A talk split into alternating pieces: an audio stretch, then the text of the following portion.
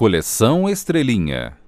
Regina e o Mágico, de Sônia Junqueira.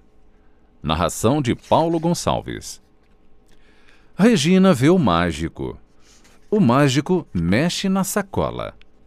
O mágico então sacode a sacola e ele tira uma tigela da sacola. O mágico sacode a tigela.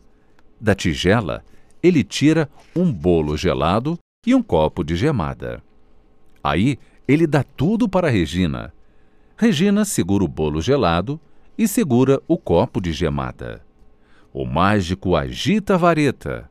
Da tigela pula gelo picado e bala de melado. O mágico então dá tudo para Regina. E Regina segura o gelo picado e segura a bala de melado.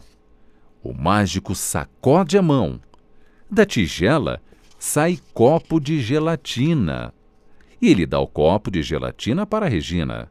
Regina segura o copo e geme. Ai, é pesado!